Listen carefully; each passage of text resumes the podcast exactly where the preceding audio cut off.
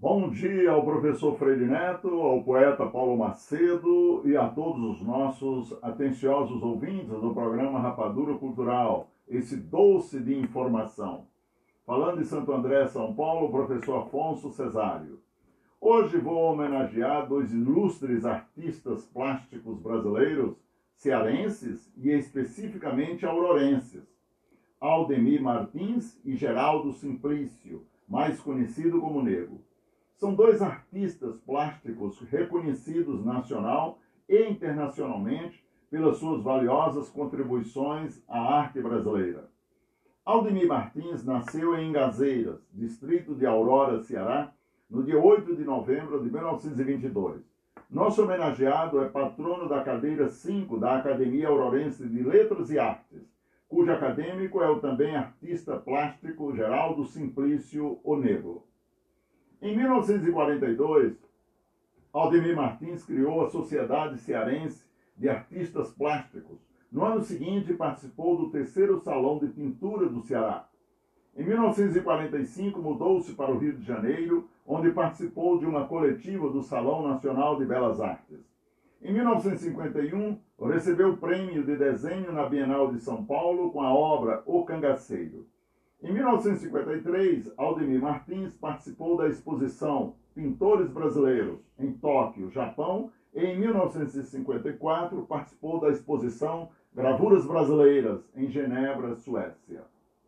Aldemir Martins foi um artista inovador que trabalhou na pintura, gravura, desenho, cerâmica e escultura, usando os mais diferentes materiais entre madeira, papel de carta, telas de linho, juta e outros tecidos. Com seus temas inconfundíveis, representou a natureza e a gente do Brasil. Os trabalhos mais conhecidos do artista Aldemir Martins fazem parte de sua série de gatos.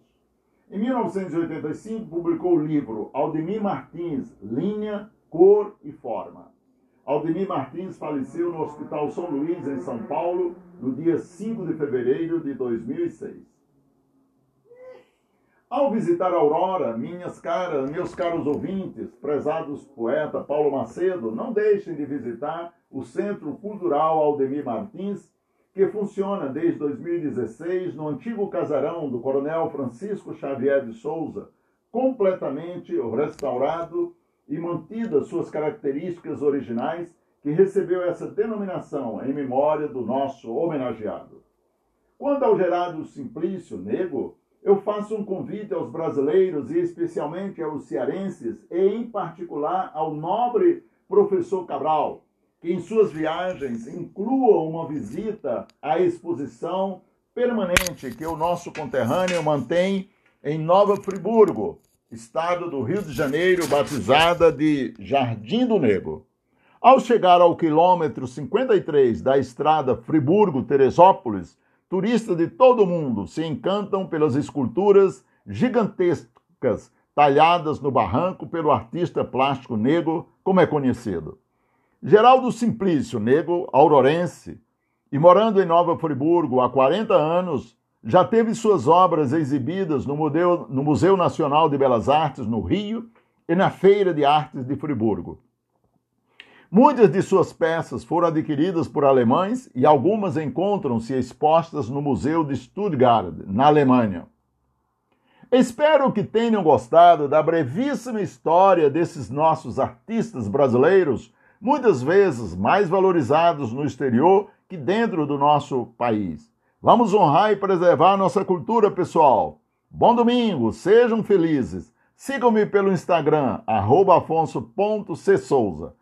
Continue ligados no programa Rapadura Cultural, esse doce de informação.